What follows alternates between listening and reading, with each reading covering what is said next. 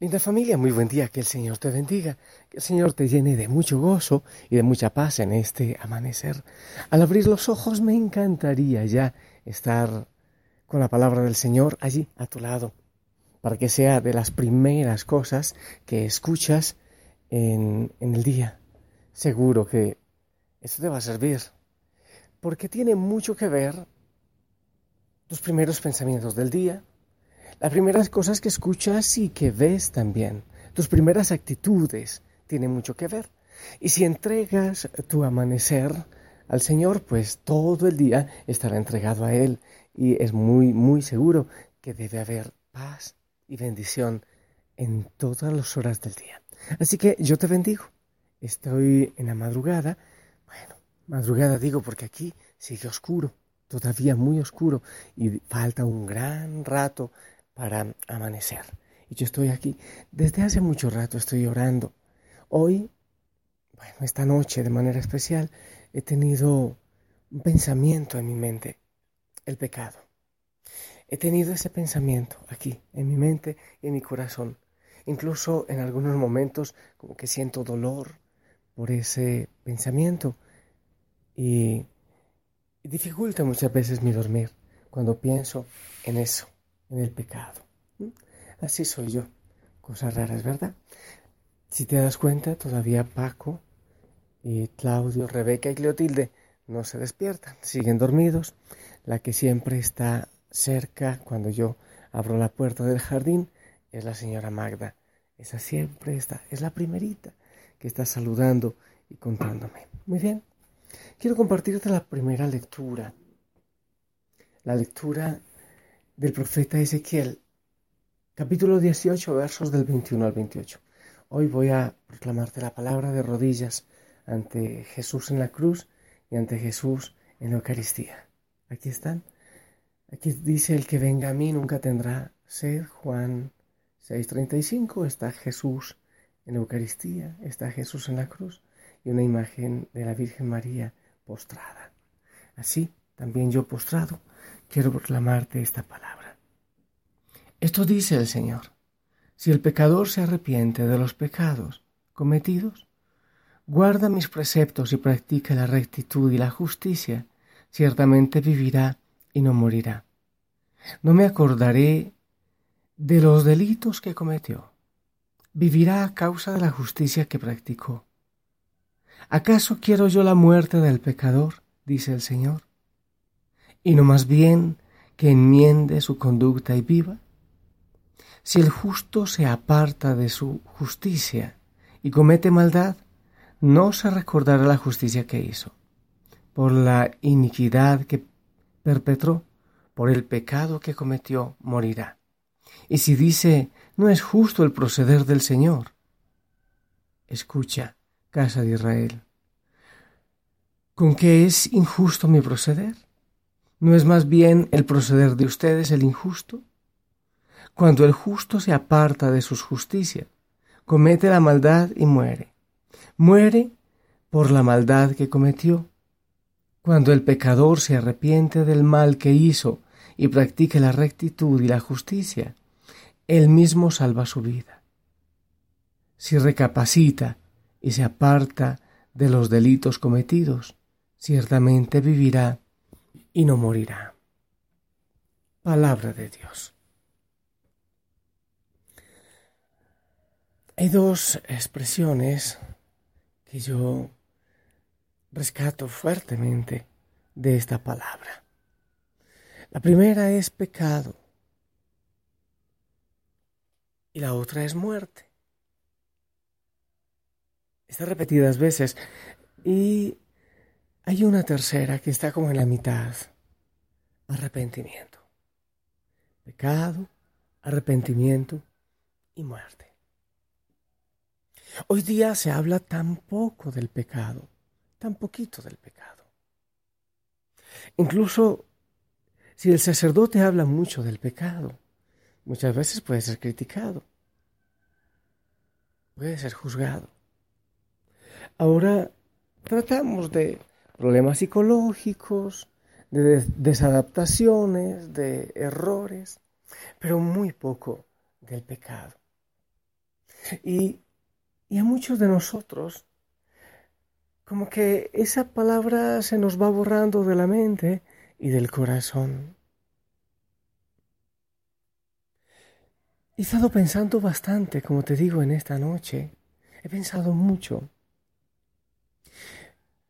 en las realidades que hay en el mundo. Es posible que tú y yo estemos alejados de muchas realidades del mundo. Tenemos muchas cosas aseguradas en nuestro entorno, pero hay realidades que están ocultas a nuestros ojos, a nuestros oídos y a nuestro corazón. Y pensaba yo, si tú y yo tuviésemos acceso, por ejemplo, a las clínicas de abortos en el mundo, ¿tú te imaginas cuántos asesinatos hay en esos lugares cada hora?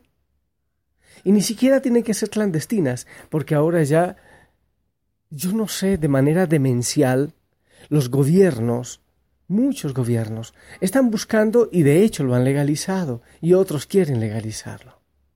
No sé basándose en qué, en qué tonta razón se puede aprobar algo así.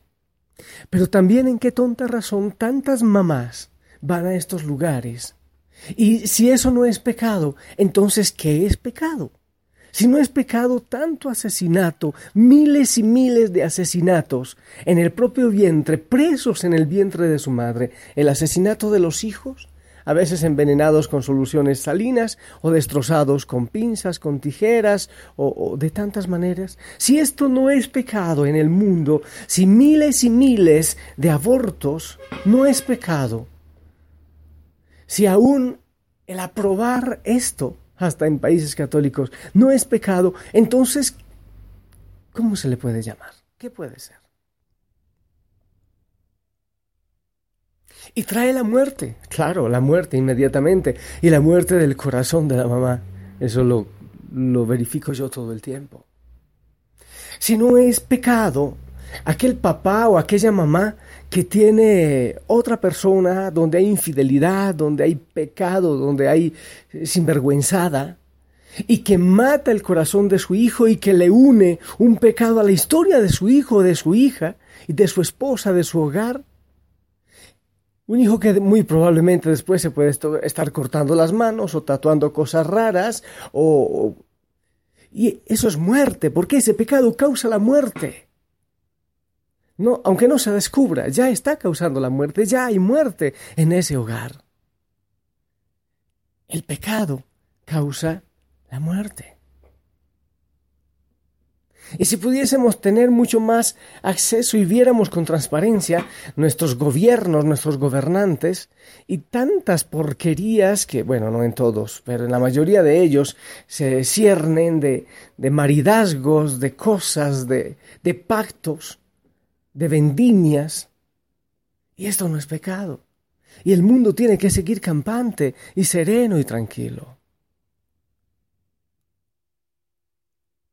Si nosotros, los que somos discípulos de Jesús, no, no alzamos nuestra voz y no decimos la verdad, también eso es pecado.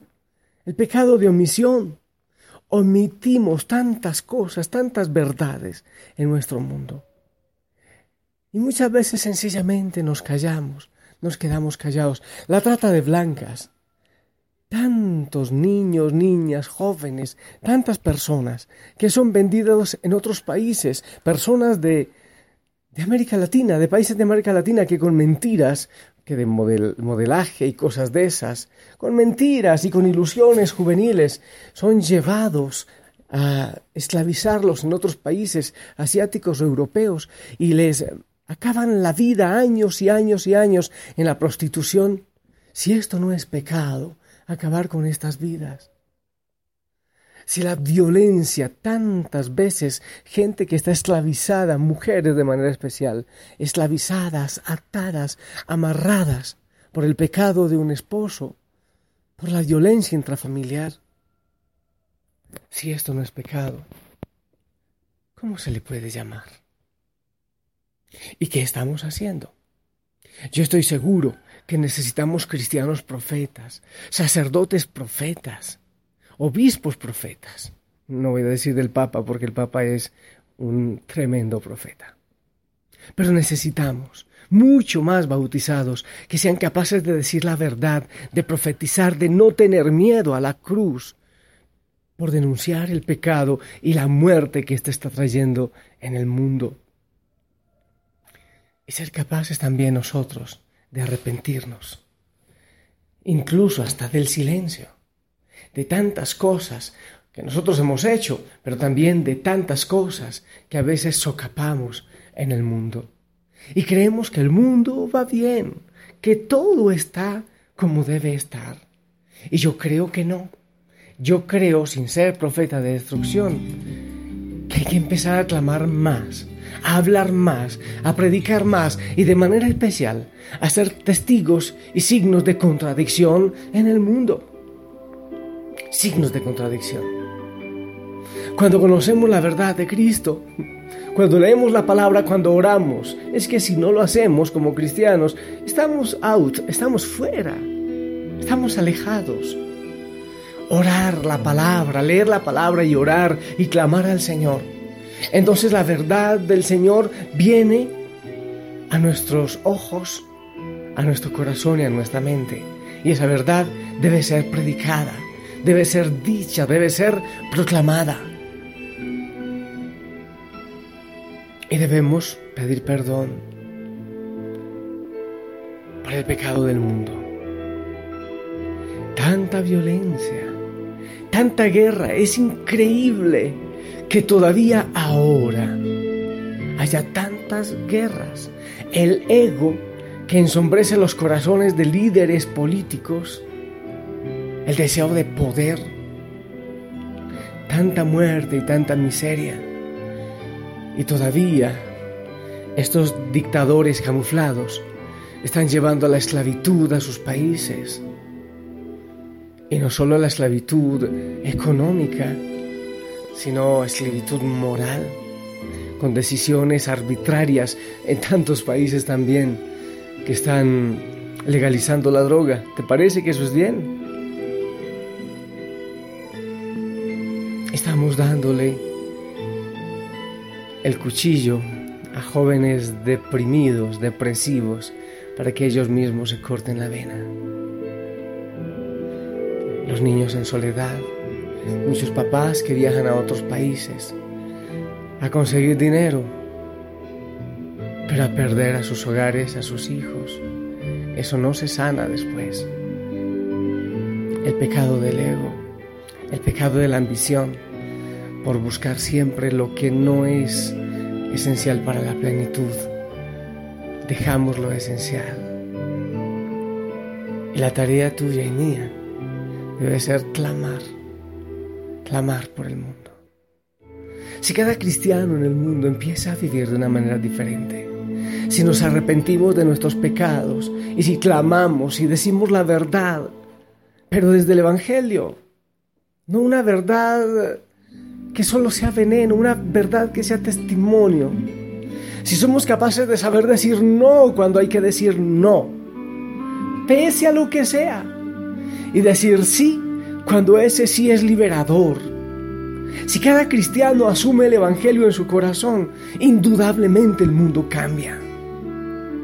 Pero si los cristianos nos dejamos vender por un plato de lentejas, si somos vendidos, si somos arrastrados, si no hay conocimiento de la palabra, si no hay oración, si no hay verdad en nuestra vida, ¿cuál es la esperanza del mundo?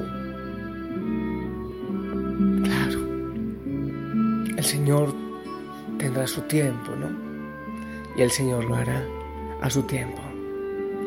Pero será mucho más fácil si cada uno de nosotros pone de su parte lo que le corresponde, dejando a Dios ser Dios, pero también haciendo lo nuestro. ¿No te parece? ¿Estás haciendo lo suficiente como cristiano? ¿Estás actuando cristianamente en tu casa, en tu trabajo, en tu estudio? ¿Estás actuando según la palabra?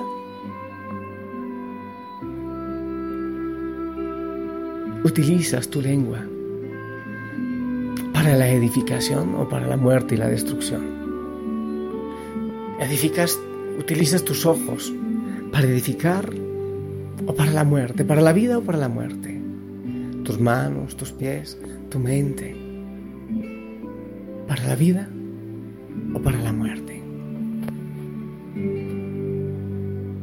Señor, y hoy viernes penitencial, yo quiero pedirte perdón por el mundo. Quiero, Señor, que nos perdones y de manera especial, que perdones a los que nos decimos ser tus discípulos. Que perdone nuestra desidia, nuestra cobardía, nuestra pereza espiritual.